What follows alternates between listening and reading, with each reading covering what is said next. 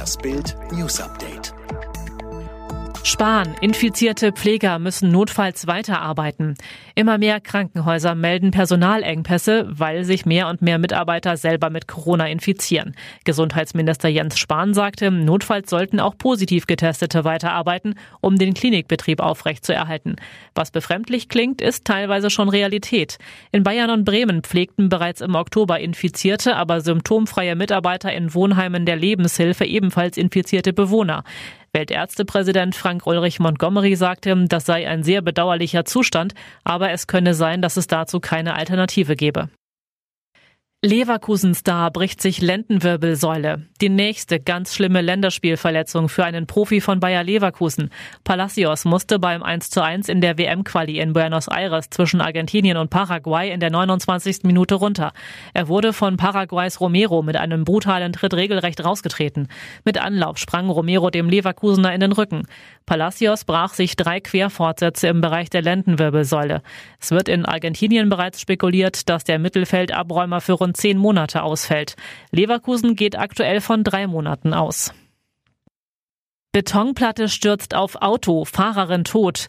Horrorunfall auf dem Kölner Autobahnring. Auf der A3 Richtung Oberhausen wurde am Freitag ein Pkw von einer tonnenschweren Betonplatte getroffen.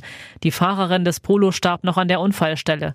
Nach bisherigen Erkenntnissen hatte sich die etwa fünf Tonnen schwere Betonplatte unterhalb einer Brücke aus einer Lärmschutzwand gelöst.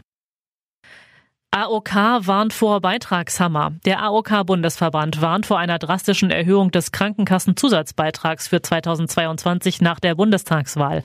Ohne Gegensteuern drohe ein Anstieg des durchschnittlichen Zusatzbeitrages von 1,3 Prozent auf 2,5, sagte der Vorstandsvorsitzende des Bundesverbandes Martin Litsch der Augsburger Allgemeinen. Der AOK-Chef kritisierte dabei scharf die Finanzierung der Corona-Pandemie-Folgen aus Rücklagen der gesetzlichen Krankenversicherung. Der von Gesundheitsminister Spahn versprochene höhere Bundeszuschuss von einmalig 5 Milliarden Euro reiche bei weitem nicht aus. Phil Collins, ich stinke nicht. Im Rosenkrieg zwischen Phil Collins und seiner Ex-Frau Ariane eröffnete die Schweizerin zuletzt die Schlammschlacht, behauptete, sein Gestank war nicht mehr auszuhalten, es war ihm auch nicht mehr möglich, Sex zu haben.